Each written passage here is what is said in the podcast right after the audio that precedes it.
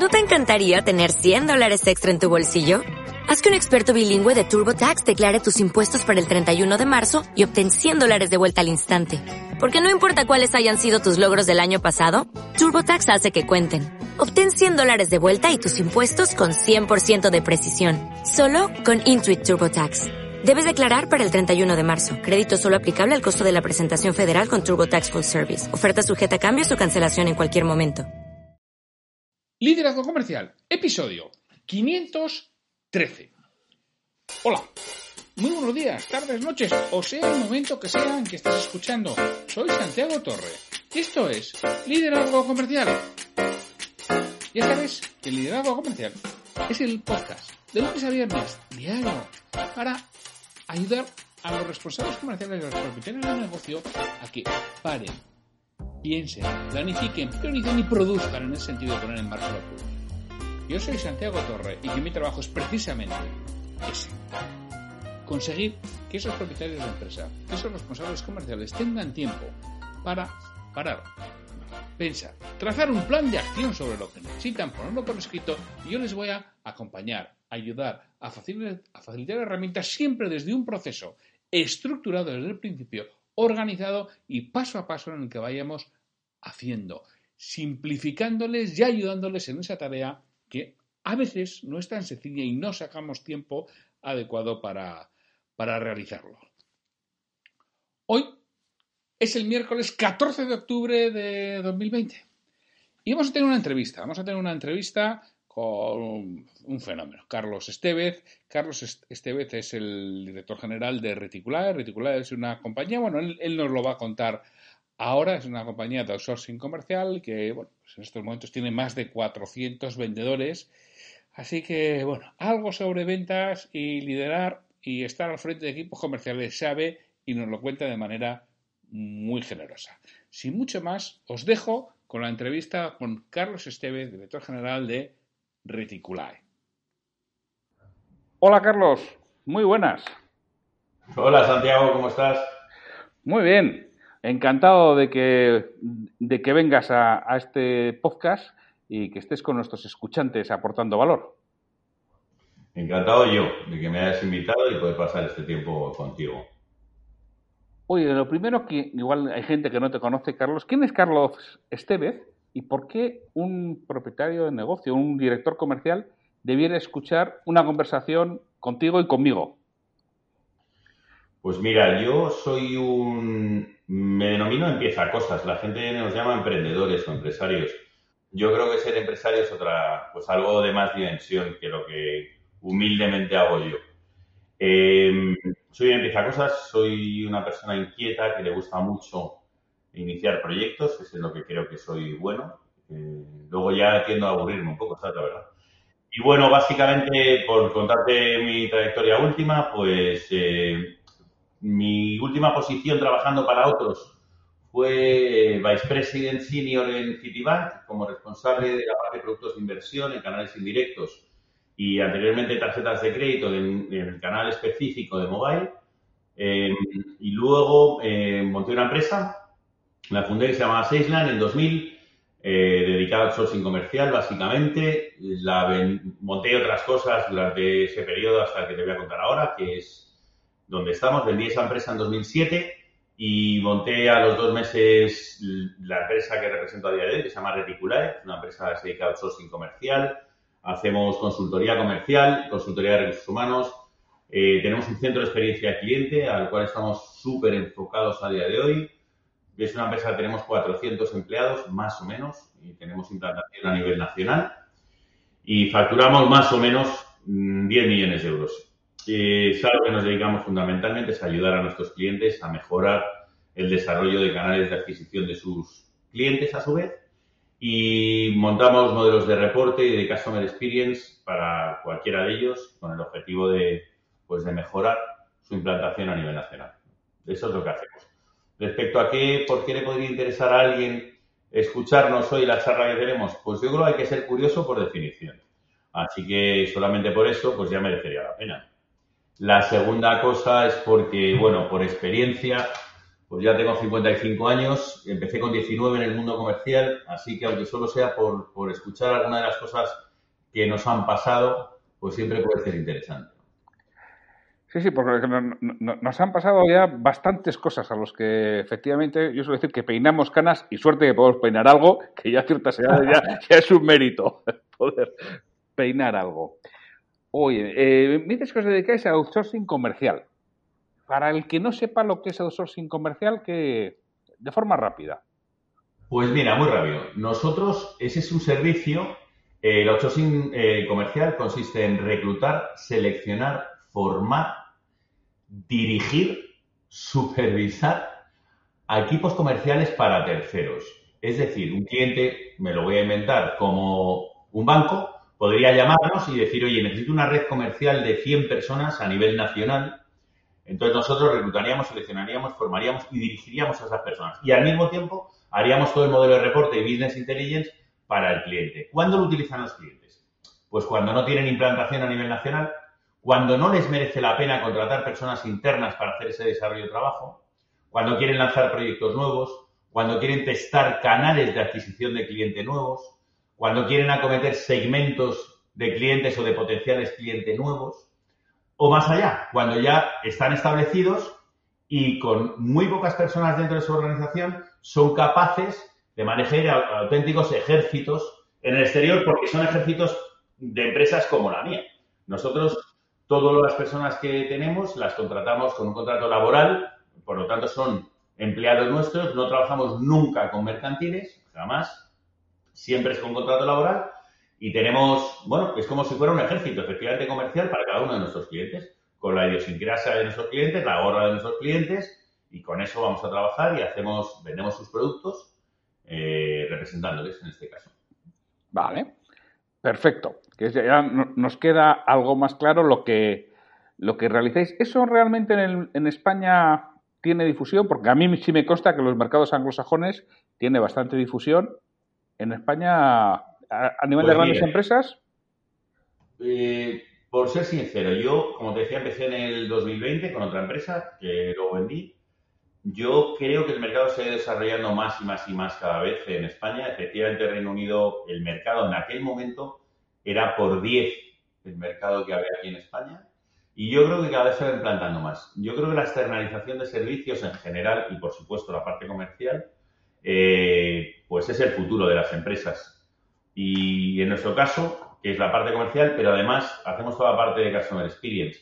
Así que integramos un contact center y lo que hemos hecho es, eh, para que todo esto crezca, y necesariamente tiene que crecer, es hibridar modelos donde la venta presencial es muy importante, pero hemos implicado a la venta remota también, o a partes de ese proceso de venta donde yo contacto, presento ofertas, eh, objeciones, rebato, tal, puedo hacerlo en el modelo remoto y, es más, puede que incluso en remoto pueda hacer la venta.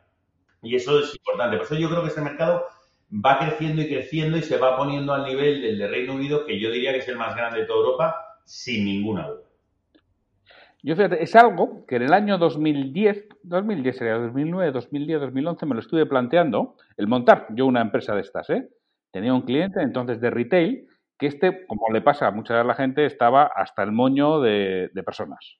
Yo, mira, yo lo que me dedico, yo soy bueno creando la experiencia en punto de venta, soy bueno comprando, creo que hago una buena selección de, de compra, pero lo de las personas estoy muy harto. Y él, y él me propuso, dice, oye, yo te contrato. Yo lo que hago es, tú coges las personas, las formas, las lideras y yo te lo contrato. Y además, en una asociación que le estaba incluido, pues había una posibilidad de realizarlo. No, no me atrevía a embarcarme, ¿eh? Dije, uy, uy, qué, uy, uy, qué lío, uy, qué marrón. Uy, qué marrón, yo no me embarco en esto. Como sospecho que puedes tener tú, ¿no? Porque 400 personas... Eh, perdona, Santi, nosotros hacemos, además de la parte del socio comercial, hacemos gestión del punto de venta, hacemos activación del punto de venta, eso que estabas comentando ahora, toda la parte de retail la trabajamos. ¿no? Eh, me extraña que te diera miedo. Yo, creo que, trabajar con personas siempre es lo más complicado. Es mucho más fácil una máquina, le doy on-off y listo, ¿no? A sacar el rendimiento. El, el, problema con las personas es que cada uno somos unipersonales, no existen dos, dos personas iguales. ¿no? Y, esa es la complejidad de todo esto, ¿no? El, reclutarlos, pues tiene su complejidad. El formarlos, sin ninguna duda, tiene mucha complejidad. Pero el dirigirlos, joder, es que el dirigir personas es que es complicado, ¿eh? Porque esto no va de gestionar. Gestionamos recursos, ¿no? Yo se lo explico a los míos siempre, a nuestros directores de cuenta. Nosotros no gestionamos personas, nosotros dirigimos personas. Y, por lo tanto, pues para mí dirigir es hacer que otros hagan y estén contentos con ello, ¿no? Pues eso que parece tan fácil de decir es que es muy complicado al final. Y así que no me extraña nada que te diera terror, no miedo.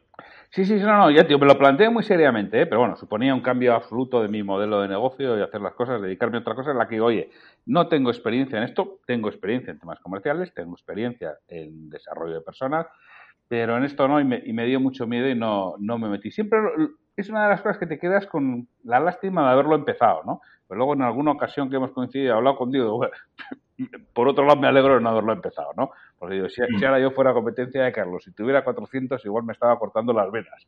Que tienes mucho mérito dar trabajo a tantas personas, la verdad.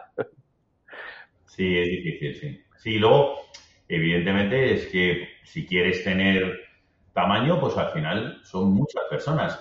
Te voy a dar el detalle. Nosotros hemos llegado a tener, yo creo que he llegado a tener nóminas de 450 empleados. Para encontrarte empresas de 450 trabajadores son empresas muy grandes, ¿eh? Muy grandes. Y, sí, es complicado. La verdad es que es complicado. Yo estoy contento, es un negocio que lo conozco desde hace muchos años, no es fácil y implica imbricarte mucho con tus clientes y la clave está ahí, en trabajar modelos de partnership, porque si no, esto no funciona. Hmm. Tienes 400 vendedores. ¿Qué valoras de un vendedor, Carlos? Pues mira, eh, mm, nosotros lo decimos siempre. Para nosotros, el tener actitud con C eh, y esa C grabada en el cielo del paladar, ¿no? Eh, si no la tiene, para mí, mm, vamos muy, muy hacia atrás. Yo creo que tener actitud es fundamental porque las aptitudes se las vamos a enseñar nosotros, pero no podemos enseñarle a alguien que no quiere hacer. Entonces, la actitud es lo más importante. Lo segundo es que sean valientes. A nosotros, yo me gusta trasladárselo personalmente. Nosotros queremos gente en la organización y yo especialmente que no tenga miedo a equivocarse, que sea capaz de probar y de testar cosas. Y por lo tanto, que sean proactivos. Y eso fundamentalmente. Y luego que sean honestos, honestos con su trabajo. Eh, yo, es una profesión que adoro porque la llevo haciendo desde los 19 años, no sé hacer otra cosa que ser comercial. Esa es la verdad. Pero, pero creo que está muy denostada y es porque hay mucho caradura, mucho impresentable y en algunas ocasiones incluso hasta muchos delincuentes. Yo les pido que sean honestos, sinceros consigo mismos. Y luego la profesionalidad se la vamos a enseñar nosotros desde aquí. ¿no? Así que, resumiéndote, actitud, eh, valentía y honestidad son las tres cualidades que más valoro. Lo otro se lo podemos enseñar nosotros siempre.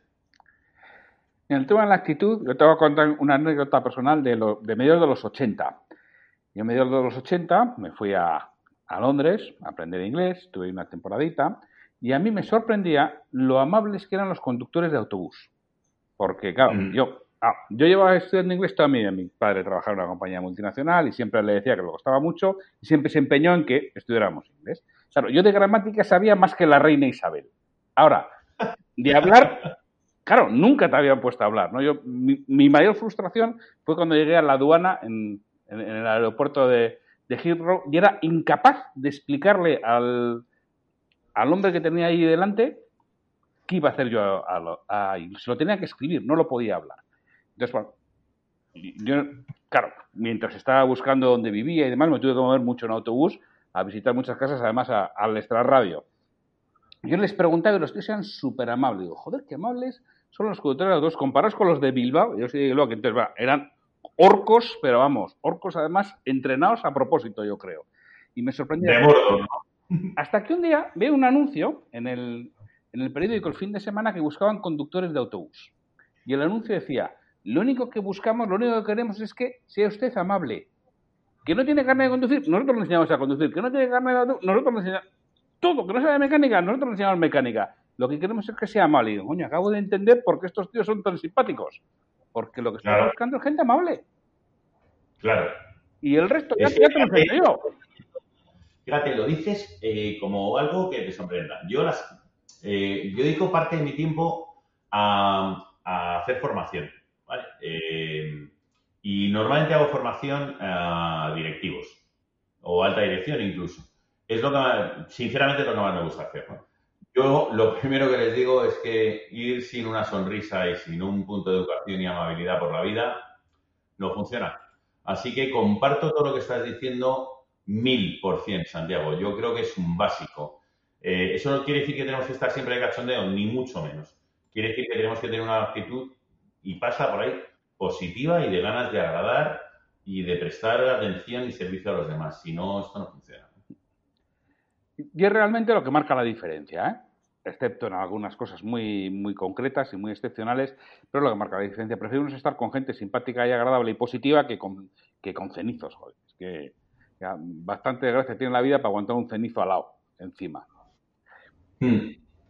Y me dices que, bueno, que lo que hacéis vosotros fundamentalmente es dirigir equipos comerciales. Respecto al liderazgo, ¿qué valoras de alguien que esté al frente de, un equipo de, vendedores?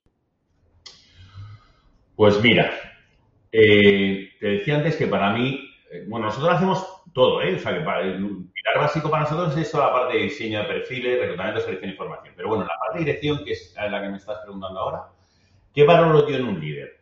Pues en nuestro caso es que sepa dirigir, que es que es muy difícil dirigir personas. Por lo que te decía, mm, yendo al lenguaje súper sencillo, voy a volver a repetirte antes porque creo que es una frase que debería permanecer en mucha gente en la cabeza. ¿eh? Que es dirigir, es hacer que otros hagan y que estén contentos ¿Eso significa que, la técnica del látigo vale? No. ¿La técnica del castigo vale? No. Yo creo que vale la técnica de tener un buen modelo de comunicación con tu equipo de trabajo, que seas capaz de ejemplificar cada cosa de las que haces, que seas capaz de ser abundante en elogio y firme en la crítica. Eso es lo que yo valido de un líder fundamentalmente. Es decir, que es capaz de ganarse el respeto, y de ser un líder que, igual que está impuesto, lo sea también por elección del propio equipo de trabajo. Eso es lo que yo más valoro en un líder. ¿Y, eso cómo se consigue? Porque de serie no traemos, ¿eh? No, no traemos. Yo creo que, hay líderes que nacen, muchos, ¿eh? y luego que, que, pueden formarse para mejorar, sin ninguna duda. ¿Cómo se hace? Pues eh, en nuestro caso, te cuento el mío, personal, cómo lo hacemos aquí. Dedicamos mucho tiempo y mucho esfuerzo a que todos los directores de proyecto y supervisores y jefes de equipo em, sean formados adecuadamente. Eh, dedicamos tiempo de calidad a cada uno de los mandos que hay o que esté liderando un equipo de trabajo.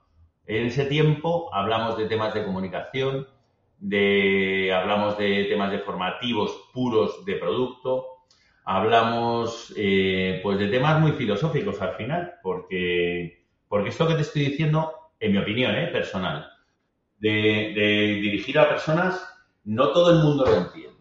Es decir, cuando estamos hablando de ejemplo, no es que yo venda más que ninguno y por lo tanto soy el líder. No, no, no. Yo es que hago que otros cinco vendan en vez de vender yo solo. Y esa es la clave de todas estas cosas. Hacer que otros hagan. Y yo creo que no viene de serie, estoy de acuerdo contigo. Pero una parte sí viene de serie. ¿eh? Es que hay gente que no quiere ser líder, quiere ser follower, ¿no? Que llaman los ingleses. Y, tenemos que detectarlo también. Yo tengo jefes de equipo aquí, que ya no lo son, que decidimos hacerles jefes de equipo, porque claro, también nosotros nos equivocamos, evidentemente. Y ellos mismos han vuelto y han dicho, yo, yo no quiero esto. Yo no quiero ser el responsable del trabajo de los demás. Yo quiero ser el responsable de lo mío. Yo no soy capaz de decirle a uno lo que tiene que hacer, incluso no soy capaz de echarle una broma si se la tengo que echar o de darle un abrazo si se lo tengo que dar. Y eso, pues también nos va enseñando a nosotros a ir eligiendo. Insisto, no siempre acertamos por eso, porque como dices tú, no viene de serie, ¿no? Es difícil de encontrar. Aunque los líderes naturales aparecen, siempre aparecen, y lo suyo es que seamos capaces de detectar ese líder natural y asociarle la parte eh, pues de nombramiento, ¿no? En este caso. Pero no, no es fácil, no, estoy de acuerdo contigo, Santiago. Eh, eh, es un aspecto complejo. Todos tenemos una serie de cualidades que nos facilitan o dificultan una serie de actividades, ¿no? Y en concreto la del liderazgo, es una elección.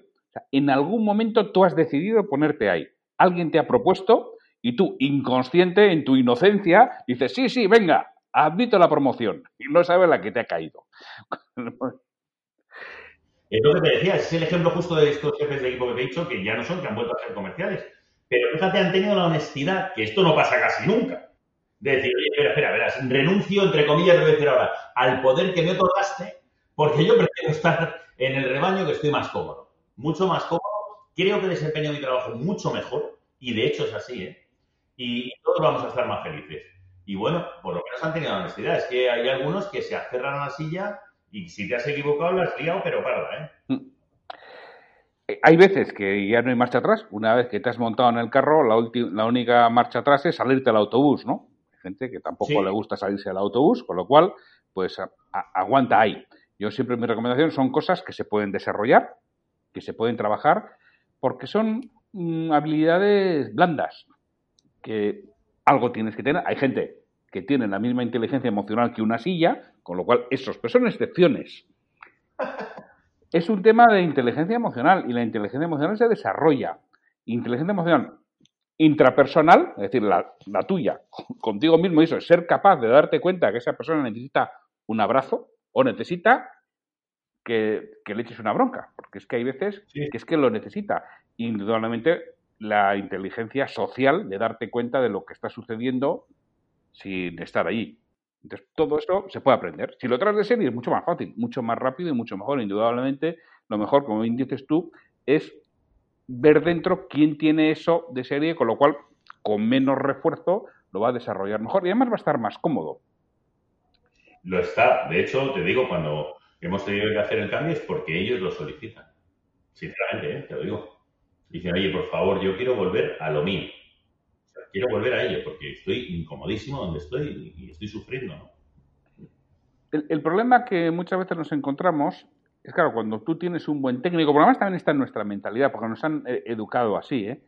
Tú tienes un buen técnico, él piensa que el día que haya que establecer un responsable del equipo va a ser él, porque es el mejor técnico. Igual no tiene las cualidades o las habilidades suficientes para ser un buen responsable de equipo y es muy buen técnico, entonces se cabrea se cabrea y tienes dos opciones. Una, que se te va, que es malo porque habitualmente se te va la competencia y era un buen técnico.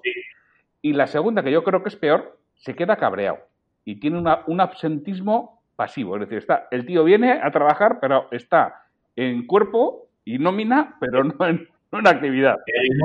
yo le llamo estar en modo silla. Sí. Y se quedan tan anchos, ¿eh? ¿Y cómo gestionamos esa desmotivación que algunos pueden tener porque, oye, no son buenos responsables y son buenos técnicos, y hay que transmitírselo. Pues, pues joder, es que, es que, es que no es fácil. Es que no. Mira, si hubiera la piedra filosofal de esto, yo en vez de estar en mi despacho ahora escuchándote, estaría en Hawái con una piña colada, porque sería multimillonario, sin duda. Pero te voy a decir cómo, cómo lo intento hacer yo, cómo lo intentamos hacer nosotros aquí.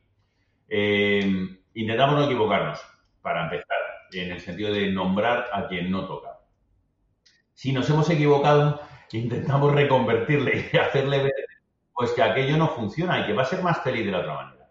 Pero la frustración de que no me nominen y creer que debo ser nominado es mucho más difícil. Esa, en, nuestra opinión, o en la mía personal, eh, ¿qué hacemos? Bueno, hacemos unos modelos de evaluación aquí periódica que ayudan porque están refrendados con lo racional, no solo con lo emocional. Así que puedo medir X parámetros y definir si tú estás cualificado para hacer esto o no. Si eso lo mezclo con lo emocional o con lo cualitativo, soy capaz, entre comillas, lo voy a decir, por lo menos de justificarte por qué tú no eres nominado. Y luego, más allá, si insistes, y creo que merece la pena que sigas en nuestra organización, porque esta es la segunda derivada, a veces tienes que cambiar la sangre. Así es la vida, ¿no? También, que es que en los grados de lealtad no existen. Eh, para nadie excepto para ti mismo. Y esto es una realidad total. Encontrarte una persona leal en tu vida es un regalo del cielo que, todos deberíamos tener alguna vez, pero no es lo normal. Así que eh, a veces tienes que cambiar la sangre y a veces también merece la pena hacer un testing. Es, oye, tu jefe de equipo, me lo voy a inventar, ¿vale? Pero un ejemplo, tu jefe de equipo se va, tu director se va de vacaciones, un mes. Tú haces de número dos. y probamos. ¿Qué hacemos también? Tenemos un programa, yo, entre comillas, lo voy a decir ahora, por obligo, obligo, entre comillas, a cada uno de los responsables de un equipo de trabajo a tener a su, su sustituto, su backup identificado. Eso nos ayuda mucho a todos, porque teóricamente esa persona ya está cada día haciendo parte de ese trabajo.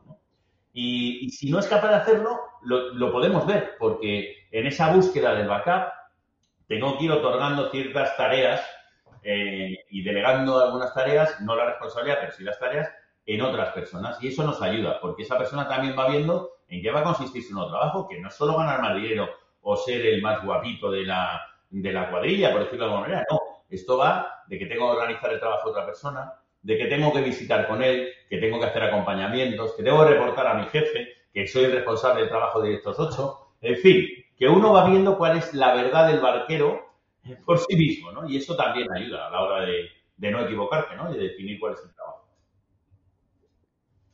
Es una de las cosas más complejas cuando llega la hora de las promociones, porque, bueno, lo tenemos demasiado implicado y nos podemos equivocar y entonces perdemos un gran técnico y le hemos liado. Ya, tío, lo malo es o se va la competencia y se lo cedo en bandeja o lo peor se me queda adentro muy, muy desmotivado. Tenía un, un compañero con el que solía hacer cosas hace unos años, mexicano, muy gracioso, que este en las charlas, además con su acento mexicano que tenía mucha gracia, le decía a los, a los dueños de pequeños negocios, sí, esto es muy fácil. Si un dueño de pequeño negocio solo tiene que saber hacer dos cosas. Cuanto mejor haga la primera, menos tiene que hacer la segunda, que es contratar y despedir. Cuanto mejor contrates, menos tienes que despedir. Así que yo, yo recomiendo aprender a contratar y no tenéis que despedir, que es lo que no nos gusta a nadie y nos cuesta mucha pasta. Nos ha jorobado, pero es que volvemos a la misma de antes. Es que cuando contratamos, eh, fíjate, te decía antes, no sé si te he dicho el volumen, es que vengo de una presentación donde se habla, me preguntan, pero tú para tener 400 comerciales netos, ¿cuánta gente contratáis al año? Pues te la voy a decir, Santiago, 2.000. ¿Y cuánta currícula vemos al año? 15.000. Es que fíjate qué números te estoy hablando. ¿Eso significa que nos equivocamos? Sí. Que, pero nos equivocamos muchas veces, además. Pero es peor que esto. Es que a veces acertamos, pero la persona, curiosamente, cuando pasan los días, pasan las semanas, desaparece aquello que tú encontraste aquel día y aparece su verdadera realidad. Y su verdadera realidad es que este no es su trabajo. Él ha nacido mm, para ser administrativo, ha nacido para estar protegido por una mesa, pero no para enfrentarse a su día a día con un cliente, con una persona nueva, eh, con un proyecto y con un tío enfrente que no conoce de nada. Y esto es que es difícil, ¿eh? Pues sobre todo en la parte de los comerciales, difícil, ¿eh? Que no todo el mundo sirve para todo. Y que ser comercial es muy importante. Nosotros, los comerciales, somos los que ponemos la gasolina en los motores de las empresas. Y si no hay gasolina, da igual el motor porque no se va a mover. Así que no vale cualquiera para ser comercial. Esto es, es así. Yo lo veo desde siempre. Por eso cuando digo, no, este es comercial. Yo no, perdona. Este es el que trae la facturación aquí. Este es el que la trae. Y luego ya seguimos hablando de todo lo que quieras, pero este es el que la trae. ¿eh?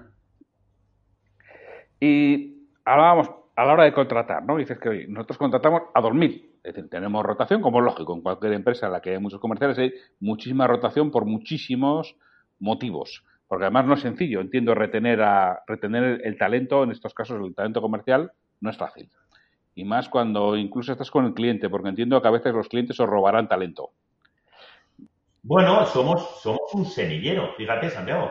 Es un sitio donde yo puedo testar a un grupo de comerciales y después de 7, 8, 10, 15 meses decido cuáles me quedo. Ya sé si son buenos o no lo son. Sé si van a dar lo suyo o no lo van a dar. Ya me equivoco poco por no decir nada. Lo que pasa es que a veces la magia hace que cuando llegan a una empresa y te voy a, pues yo ves una gran multinacional que son nuestros clientes, nosotros intentamos trabajar para el top 5 de cada sector, pues resulta que cuando llegan allí y ven cómo son los internals de allí, pues dicen, coño, esto es más fácil que cuando estábamos con Carlos. Aquí está, es de vicio, ¿no? Así que cambian. Pero sí, somos un semillero a veces, sí.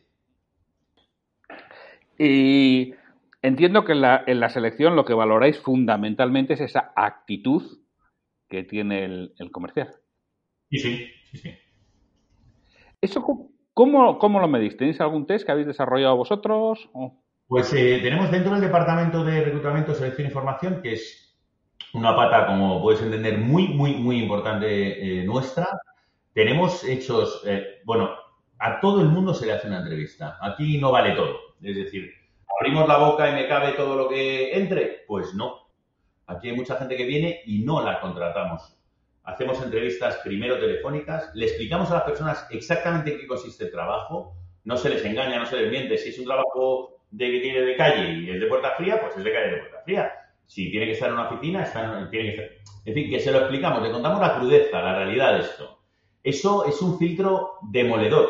Cuando tú a alguien le dices, no, mira, el trabajo consiste en esto, esto, esto y esto, ya no, ya no ya no me va a hacer perder el tiempo cuando venga, porque eso está claro, que es un trabajo, me lo voy a inventar otra vez, que empieza a las 8 de la mañana y acaba a las 2 de la tarde.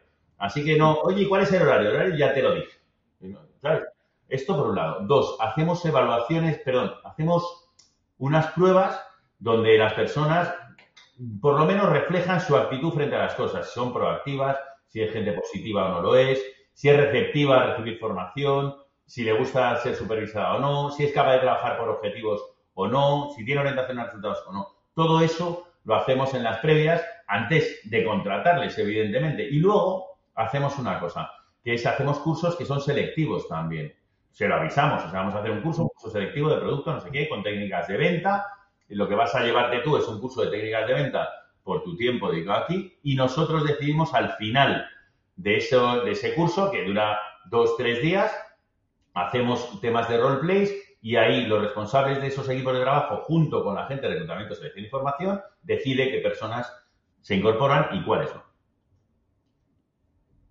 No sé si he contestado la pregunta. Sí. Está claro. Me has contestado el, proceso. Yo estaba pensando, alguien que tiene una pequeña empresa, que tiene 8, 10 comerciales, no tiene estas posibilidades, ¿qué le recomendarías tú a la hora de contratar un vendedor? ¿Cómo podría hacerlo sin todos estos recursos? Joder, eh, pues es que, ¿sabes qué pasa? Si yo tuviera una empresa en vez de 400 de 8, lo primero que, haría, lo hice aquí antes de que fuéramos 400, eh, es saber cómo quiero yo que se hagan las cosas en mi empresa. Y esto es muy importante, que no lo hace casi ningún empresario que yo conozca. Eh, yo le llamo los pilares fundamentales. Y a mí, por ejemplo, esto que te voy a contar, seguro que me lo vas a ir a contar en el futuro, seguro porque lo cuento siempre. Yo solo hay un motivo por el que yo personalmente despido a alguien, y es porque no sonría cuando está en la oficina. Eh, esto que parece tan pueril, no sé, o tan superficial, te lo explico en un milisegundo. Y es que no entiendo a nadie que genere mal ambiente en su lugar de trabajo. Entre otras cosas porque pasa más tiempo posiblemente que en su casa, ¿no? Con sus hijos. Así que solo vale que encima venga aquí y genere mal ambiente. Pero para mí eso es muy importante. Y yo me lo escribí en su día. ¿Qué, no quiero? Un tío que genere mal ambiente. ¿Qué tampoco quiero? Pues alguien que no cuide su aspecto. Yo creo que es muy importante, nuestra tarjeta de presentación somos nosotros mismos. Así que si voy desaliñado, si, si, voy hecho, entre comillas, hecho un cerdo, coño, pues no puedo ir a otro, porque lo primero que va a pensar, primero que soy un cerdo y segundo que la empresa a la que represento debe ser unos cerdos, porque me han elegido a mí para esto, ¿no? Eh, me gusta que estén formados y que estén muy bien formados. Creo que es muy importante. Creo que ningún vendedor, sí, yo los llamo vendedores, a mí me gusta más que comerciales. Ningún vendedor es capaz de vender un producto que no conoce y que no conoce en profundidad, pero no solo el suyo, sino el de sus competidores y que no es capaz de identificar ventajas y que no es capaz de identificar eh, objeciones y eh, todo esto que la teoría nos cuenta y que parece que es un poco más de lo mismo lo que estoy diciendo, yo creo que hay pocos que llevemos a la práctica mm, las cosas como se llevan en nuestra empresa, que es hasta el final. Es decir, tienes que conocer tu producto, conocerle con intensidad, conocer cada variación que produzca y conocerlos de la competencia. Y si no es así, todos tenemos un problema. Nosotros como empresarios y tú como vendedor, porque es que no va a funcionar la cosa.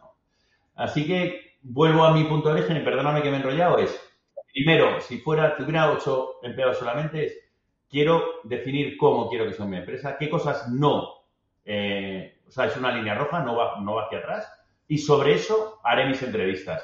Y si uno de esos capítulos no se cumple, pues ya sé que esa persona no es la indicada para mí. Me alivia mucho, ¿no? Me resuelve muchas situaciones delicadas. Estoy totalmente y de acuerdo contigo en que eso es básico, tener muy claro definido el puesto, tener muy claro cuáles son las líneas rojas, que la gente, que las personas que se vayan a incorporar sepan cuál es la cultura y lo que está permitido y lo que no, y lo que es negociable y es no negociable.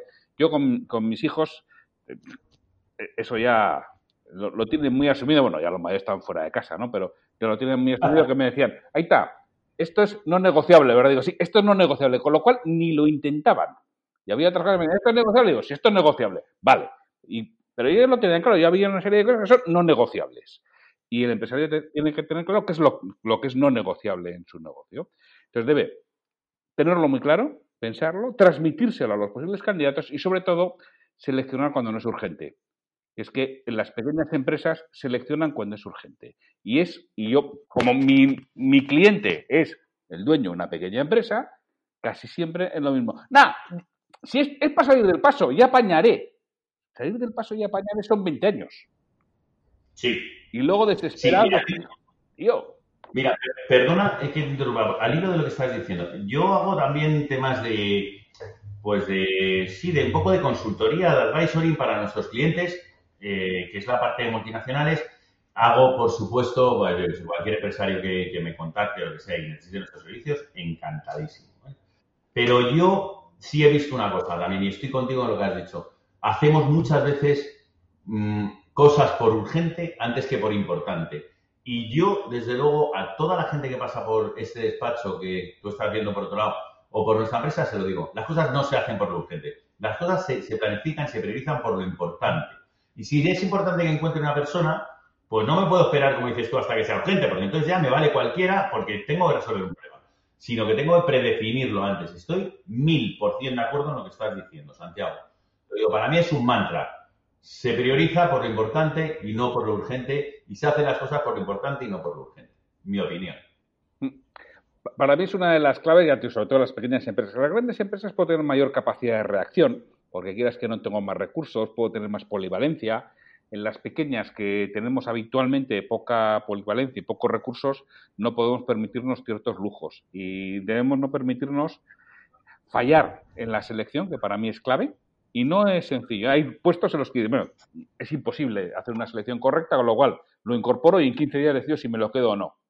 Yo, yo siempre lo digo, pero decídelo totalmente en serio. O sea, si los 15 primeros días no te han enamorado, no te cuento lo que va a pasar dentro de tres años. Y le digo, hay veces que indudablemente en ciertos puestos de, de retail que no tiene mucha, mucha historia del puesto, si solo lo vas a ver en el momento que la veas estás viendo durante 15 días y decides si te lo quedas o no. Y si no te lo quedas, pues otro. Pero estás permanentemente seleccionando. Si se te van a ir. Y, sí, sí. los, vas a echar tú. Siempre tienes que tener alguien detrás y quedarte con los buenos. No, es que en un momento tengo todos los buenos. No importa, contrata dos más. Que los vas a rentabilizar en punto de venta. Si son buenos de verdad, los vas a rentabilizar. Y algún día se te van los buenos, porque algún día también otros les ofrecen. Hombre, claro que se van. Y de hecho, a decir más yo creo que es, es bueno que se renueven las cosas, no es malo. Porque, joder, pues todos tendemos a acomodarnos, a condicionarnos, eh, todos tenemos nuestras manías, y yo creo que el hecho de meter sangre nueva en las organizaciones es buenísimo, porque reactiva todo lo que hay, eh, esos adocenamientos que se producen muchas veces, ese formato modosilla que comentábamos antes, pues deja de estar, porque es que viene otro que de pronto, eh, pues viene con cosas nuevas y con una actitud muy positiva, muy potente y, joder, eso está fantástico, en mi opinión. Sí, no, no, hay que renovar la sangre. Yo soy de los que creo que hay que estar renovando las personas, los puestos. Yo trabajaba para una compañía del grupo Total, de la petrolera francesa, y, ellos tenían que en las organizaciones de más de 250 personas no podía estar nadie en el mismo puesto más de seis años. A los cinco años ya eh, tenía que empezar a tener ya la visión de salida. Y además es que era eh, compulso. Era obligatorio más de seis años. En las de menos de 250 eh, trabajadores se negociaba. Pero lo tenían muy claro. Dices que necesitamos renovar. Y no significa que vaya fuera de la empresa, sino que puede ir, le, puedes mover lateralmente. No solo hacia arriba o hacia abajo, también le puedes mover lateralmente. Además, en una compañía grande habitualmente puedes mover a la gente mucho lateralmente o incluso en una subsidiaria cambiarle de subsidiaria, ¿no? Le, estás moviendo.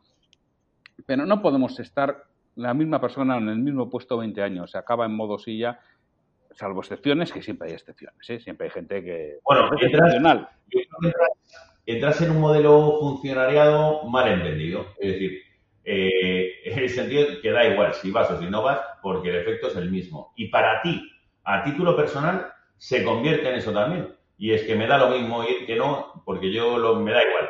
O sea, yo, otro mantra que tenemos aquí es, a mí me pagan por levantarme por la mañana. Perdón, por acostarme por la noche, no por levantarme por la mañana. En el sentido metafórico de, me pagan por hacer mi un trabajo cada día, no solo por aparecer en la oficina. Y cuando llevas mucho tiempo haciendo una posición, termina convirtiéndose en un trabajo absolutamente monótono, que domino hasta la extenuación y con, dos horas de mi día tengo suficiente. Y eso me mete al formato silla que comentábamos, efectivamente, así es. Por entenderte un poquito más tu, tu negocio, alguien que te contrata, ¿qué es lo que más valora del Reticulae? Pues yo creo que lo que más valoran de nosotros es la proactividad que tenemos la capacidad que tenemos de modelizar y sistematizar proyectos. Me explico, hacemos, de cada proyecto hacemos un flujo, un diagrama de, flujos de trabajo y vamos midiendo qué sucede en cada uno de los estadios. De manera que todas aquellas actividades o tareas que son superfluas o que no generan mejora, las vamos eliminando de la ecuación. Y todas aquellas que sí lo potencian, las a su vez las alimentamos. ¿no? Eso por un lado. Así que la sistemática de trabajo es muy importante. La segunda es toda la parte de la transparencia. Nosotros como empresa eh, creemos que tenemos que ser transparentes con nuestro cliente, no opacos. Y me explico, toda la información que obtenemos, todos los modelos de reporte, todos los KPIs que estamos midiendo, están a disposición de nuestros clientes en el formato instantáneo. Eh, luego, evidentemente, el expertise, que son 20 años trabajando en todos los canales, todos los segmentos, todos los sectores, con infinidad de portfolios de productos, pues eso ayuda, porque al final dices, bueno, voy a trabajar en el sector financiero, fenomenal. ¿Qué canales voy a utilizar? Pues tendrás unos definidos, yo que sé, las sucursales, el asesor financiero, no sé qué. Oiga, ¿y podría utilizar otras cosas que se hacen en retail? Pues sí, nosotros lo hacemos y lo hemos hecho. Utilizamos stands en centros comerciales. Ah, pues qué bien. ¿Y podríamos hacer Soho? Pues sí, porque podemos hacer Small Office y pymes y en locales en puerta comercial y primeras plantas, ah, pues qué bien.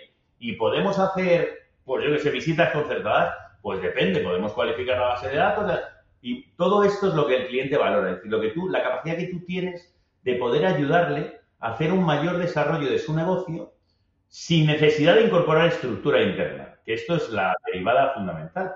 Y es que nosotros tenemos 450 empleados porque no los tienen nuestros clientes básicamente. Si los tuvieran, a lo mejor solo nos contratarían para hacer la parte de consultoría. ¿Sabes lo que quiero decir? Sí, sí.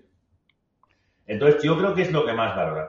Y luego eh, tendemos a ser bastante valientes. Y, eso hay muchos clientes cada vez más que lo valoran mucho, porque yo no digo porque ellos tiendan a ser cobardes en su organización, sino que es, eh, pues claro, testar eh, pues siempre es mucho mejor que no aventurarte al abismo sin saber si abajo hay agua o no. Y nosotros, pues somos mm, una plataforma de testing muy importante, ¿no? Eh, y que da resultados. Y como además puedo parar o avanzar o crecer o decrecer un poco a voluntad, es decir, somos muy, muy flexibles en ese sentido, pues también ayuda muchísimo. Eso, eso ayuda, desde luego, y lo valoran mucho nuestros clientes.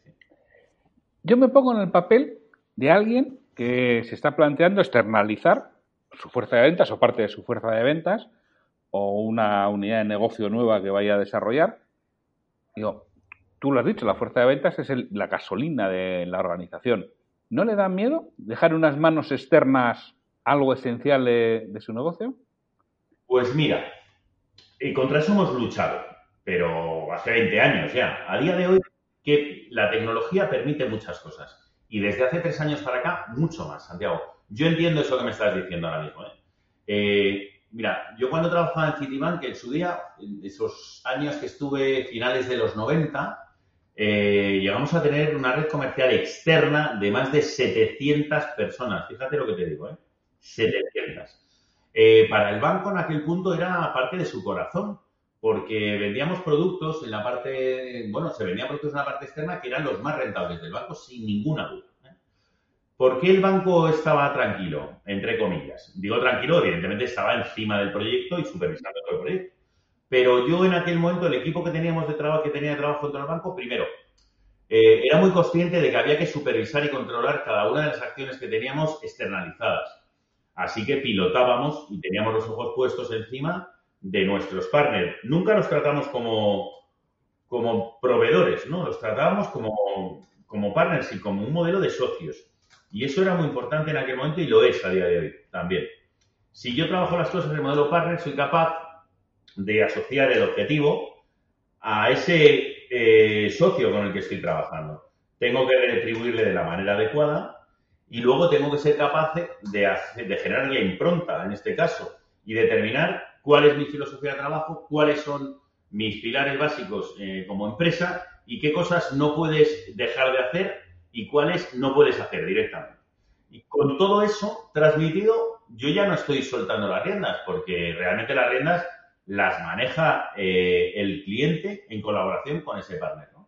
Y yo diría que no tengo que tener miedo en absoluto. Hay contratos que habilitan y formalizan las relaciones eh, mercantiles, uno, y dos, si soy capaz de confiar en mi partner, no en mi proveedor, en mi partner, mi socio, pues las cosas funcionan muchísimo mejor. Y yo, desde luego, si tuviera una empresa mañana y tuviera que tener red comercial, te aseguro ¿eh? que buscaría externalizarla. Te lo aseguro. Porque me permite con una persona, dos, tres de equipo, tener centenas a nivel país o, de centenas a nivel Europa o a nivel mundial, ¿no? Teniendo un equipo muy, muy pequeño dentro.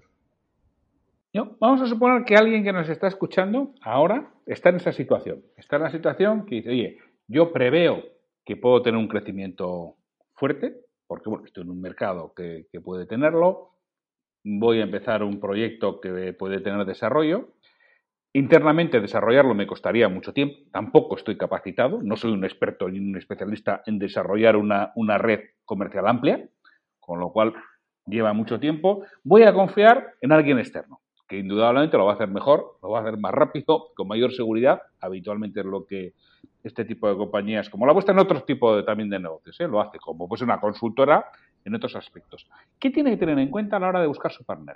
¿Qué le aconsejarías los pasos que dices, mira, da, estos pasos, si te estás planteando esto, da estos pasos?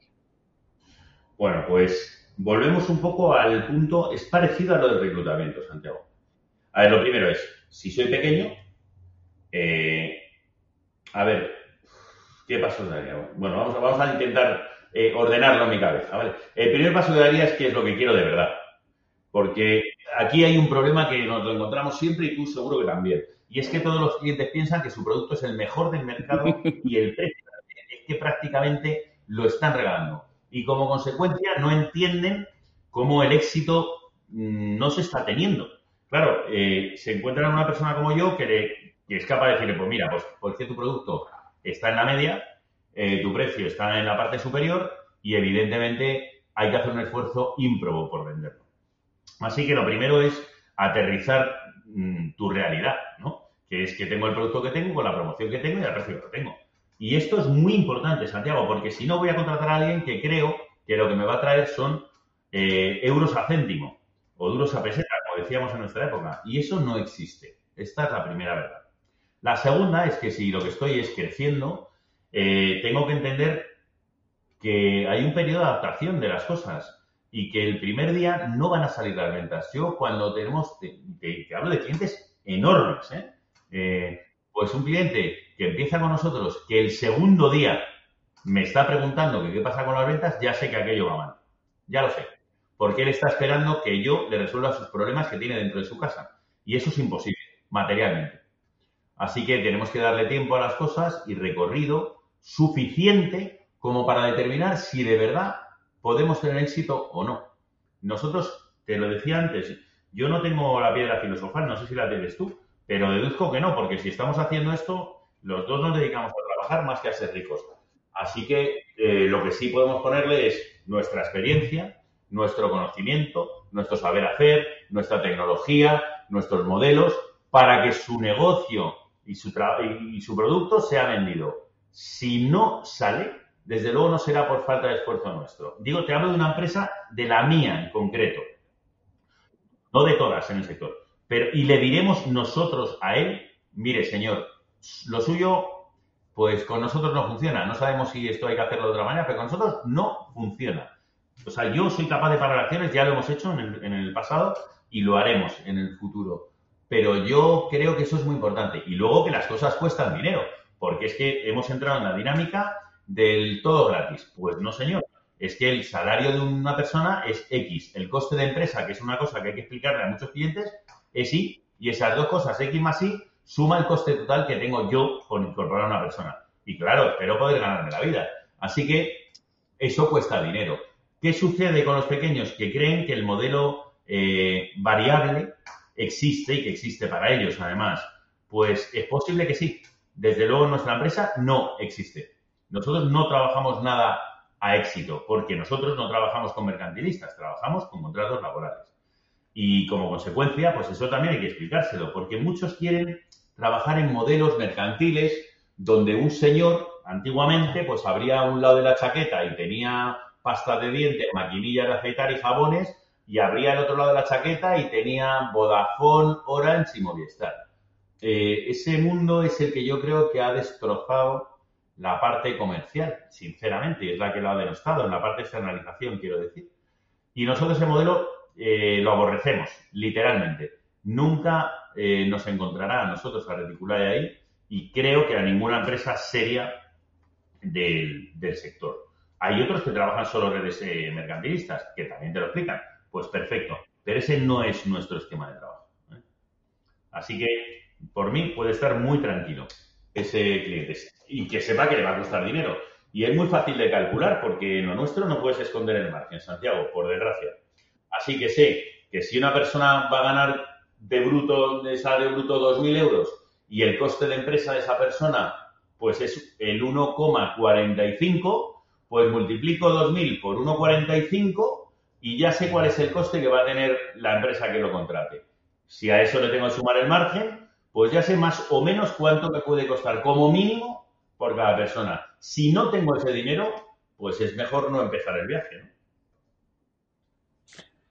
Totalmente de acuerdo, porque muchas veces pretendemos que otros nos solucionen nuestro problema interno que hemos creado nosotros eh, y pretendemos que venga otro nos solucione gratis o a éxito, ¿no? Eso. a mí me hace gracia. Yo me río igual que tú, pero ¿sabes qué pasa? Eh, nosotros desde hace, yo diría cinco años, decidimos limpiar nuestra cartera de clientes y no tener a nadie a variable. Eh, hemos conseguido mantenerlo, ¿eh? Santiago. O sea, que la gente se quiere a veces, no, pero es que hay que entrar. No, nosotros no hemos entrado. ¿Hemos dejado de facturar dinero? Pues es posible que sí, pero hemos mejorado nuestra facturación con otros clientes porque le dedicamos todo nuestro esfuerzo, toda nuestra atención y sin piedad. No, nos preocupa la cuenta de resultados, nos preocupa el resultado del proyecto. Y esto es algo que cuando el cliente lo entiende es perfecto. Y es que ahora en Reticulares nos preocupamos de que todo salga perfecto no de que seamos capaces de ganar dinero con cada proyecto. Y esto es muy importante. Si tú te preocupas que salgan las cosas bien y se haga lo correcto, a largo plazo es mucho más rentable que preocuparse por obtener rentabilidad de cada proyecto individual. no, no, y a medio plazo y a corto, Santi. Si tú estás preocupado solo por ver tus números, el trabajo no sale. Y no sale bien. O sea, no sale bien y no sale, perdón, por ponerlo en orden. Si tú te preocupas por hacer las cosas como las has acordado con tu cliente, por no escatimar esfuerzos, por no escatimar recursos porque sabes que mucho o poco, por lo menos, no vas a perder dinero, es que esto es muy importante, ¿eh, Santiago? Muy importante. Yo cuando te viene un cliente de los gigantescos, me lo voy a inventar, ¿vale? Porque no es cliente mío. El Banco de Santander, suponte, y te dice, no, usted va a éxito si quiere trabajar conmigo. Tú dices, no, mire, perdón, ¿verdad? Yo es que a éxito, pues no. A éxito trabaja usted porque es que eh, el producto es suyo no mío. Así que si alguien gana algo, lo gana usted, no yo. Y lo único que pierde usted es no cumplir sus objetivos. Yo lo que pierdo son miles de euros al mes y por supuesto no lo voy a hacer. Ya por, ir finalizando, Carlos, que ya te roba mucho tiempo. Si empezaras de nuevo, ¿qué cambiarías? Pues, ¿qué cambiaría? Es una buena pregunta. Pues mira, eh, cambiaría el no haber hecho cosas a variable, lo cambiaría. No las haría nunca más, Santiago, jamás. Eh, tendría mucho cuidado en los crecimientos, mucho más del que he tenido. A veces crecer eh, muy rápidamente te ahorca. y te ahorca porque, porque pues bueno, pues porque te va bien, te crees que te va bien y cuando llega un día, pues dices, oye, que tenemos que pagar la nómina. pues nada, pues paga nada, ya, pero mira, macho, es que como los clientes nos pagan a 90 días y nosotros pagamos cada mes y tenemos 450 personas, pues o me dices dónde encuentro 2 millones de euros o a ver qué hacemos. Eh, entonces, ese tipo de cosas sí las cambiaría. Me habría ido de otra manera. Yo creo que la experiencia eh, con la primera empresa que tuve, pues me ayudó mucho con la segunda. Y entonces me preocupé mucho, fíjate, ves cosas que cambié, pues me preocupo mucho de negociar los periodos medios de cobro. Para mí es fundamental, porque si no nos mata. Nuestro negocio es un negocio que tiene un fondo de maniobra, un cash flow negativo, pues tenemos que intentar hacerlo positivo cuanto antes, ¿no? Eh, eso para nosotros también es de nuevo un mantra, ¿no? Como te decía, el periodo medio de cobro, el periodo medio de cobro, yo insisto mucho con nuestro director financiero y eso es fundamental. ¿Qué más cosas haría? Pues intentaría eh, decirles a nuestros clientes, soy muy sincero, ¿eh? pero porque ya tengo 55. Antes me acojonaba un poco más. Cuando tenía 45, pues no tenía muy claro si le podía decir a Santiago Torre, oye, mira, Santi, verás, que es que tu, tu producto, en fin, que es de la medianía, ¿sabes? Que vamos a hacer lo que podamos pero que no creas esto la panacea.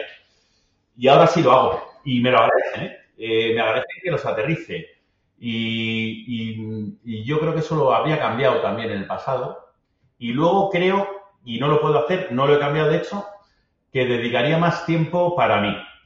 Es decir, para pensar qué podemos hacer, qué no, para dedicar más tiempo a ayudar a otros, eh, cobrando o sin cobrar, porque hay cosas que las haces gratis, que seguro que te pasan también, y las haces encantado de la vida. Yo las hago, de hecho, Pero, pero bueno, ¿por qué no también pues incorporar otro tipo de satisfacciones personales que se ayudar a otros a hacer su propio desarrollo, ¿no? Por lo menos a, avisarles de cosas que les pueden suceder, ¿no? O a, darles tu opinión si, si, te la piden. Eso lo cambiaría también. Y poco más, porque ya me ves donde estoy sentado, estoy bastante contento, estoy bien de salud, así que por lo demás estoy a gusto. Pues Carlos, muchísimas gracias. Ha sido un placer que compartas con nosotros el conocimiento, una actividad que yo creo que es desconocida en general, que los empresarios sepan que, eso está y está ahí. Y hay veces que yo estoy recordando en el caso, no, no era un cliente, era un amigo que tenía, les, les vino una multinacional a que les representara en España y claro, tenían que incorporar 200 personas y se empeñaron en hacerlo internamente y, se metieron la galleta, porque además les pedían tiempos muy rápidos. Decía, buscar fuera, que vosotros no estáis capacitados para duplicar vuestra plantilla.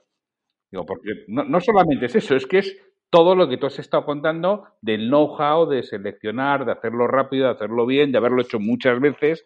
Digo, vosotros habéis incorporado a 200 personas, pero en 40 años. Es que vais incorporando a cuatro al año, que tienes que incorporar un equipo de 200 personas para estar funcionando dentro de seis meses. Y bueno, y eso lo recuerdo, ese amigo mío que entre otras cosas le costó el puesto. El, empeñarse en hacer el crecimiento interno y que muchas veces el apalancar con gente que sabe hacer las cosas es esencial. Es un error grave para mí. Yo creo que eh, zapatero a tus zapatos, sin. Y si tu core business es la fabricación, concéntrate en eso. Concéntrate y si necesitas em, cualquier tipo de servicio externo, contrátalo, coño. Eh, puede que te creas que estás ahorrando dinero si lo haces internamente. Casi nunca sucede, porque los problemas se multiplican al infinitum y luego tengo que resolverlos y luego tengo que externalizarlo. Así que no solo he perdido tiempo, lo he tirado a la basura, he tirado una cantidad de dinero increíble y lo que es peor para mí, he generado un malestar en mi organización bestial, que luego es muy difícil de remontar, es que no nos damos cuenta.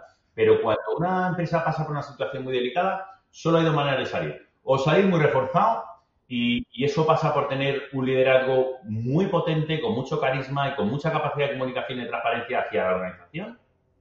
O salgo destrozado, ¿eh? Y destrozado es, como decías tú, que se me van los buenos uno detrás de otro, como el agua entre las manos, que me quedo solo con los malos y con los problemáticos, que mi proceso se ha quedado obsoleto rapidísimamente porque ahora todo a una velocidad que increíble. Y entonces, bueno, todo eso, eh, eh, me lo habría evitado de otra manera, que es, oye, ¿cuánto costaba esto? 100.000. ¿Los tengo? Sí. Punto. Que lo haga otro. Coño, supervisa que ese otro lo está haciendo correctamente y ya está. Se acabó la fiesta para mí, se acabó el problema. Total, totalmente de acuerdo. Yo creo que este es el consejo que podemos dar. Déjate ayudar de gente que sabe lo que hace, que es especialista en ese campo y que te lo va a desarrollar mucho más rápido que tú. Y además es que ya ha pasado por ahí varias veces, con lo cual ya tiene experiencia de qué piedra puede chutar y cuál no. sí. ¿Qué, es una piedra y qué es un valor? Eh, pues Carlos, muchísimas gracias. Muchas gracias a ti, pues Cuando quieras nos vemos. Nos tienes aquí en, en Diálogo Comercial siempre. Carlos, un abrazo. Un abrazo fuerte. Gracias. Espero que os haya gustado la entrevista. He estado realmente a gusto con Carlos. Y bueno, el resto ya sabéis, mañana jueves tendremos un nuevo episodio del liderazgo comercial. Así que sin mucho más, hasta mañana.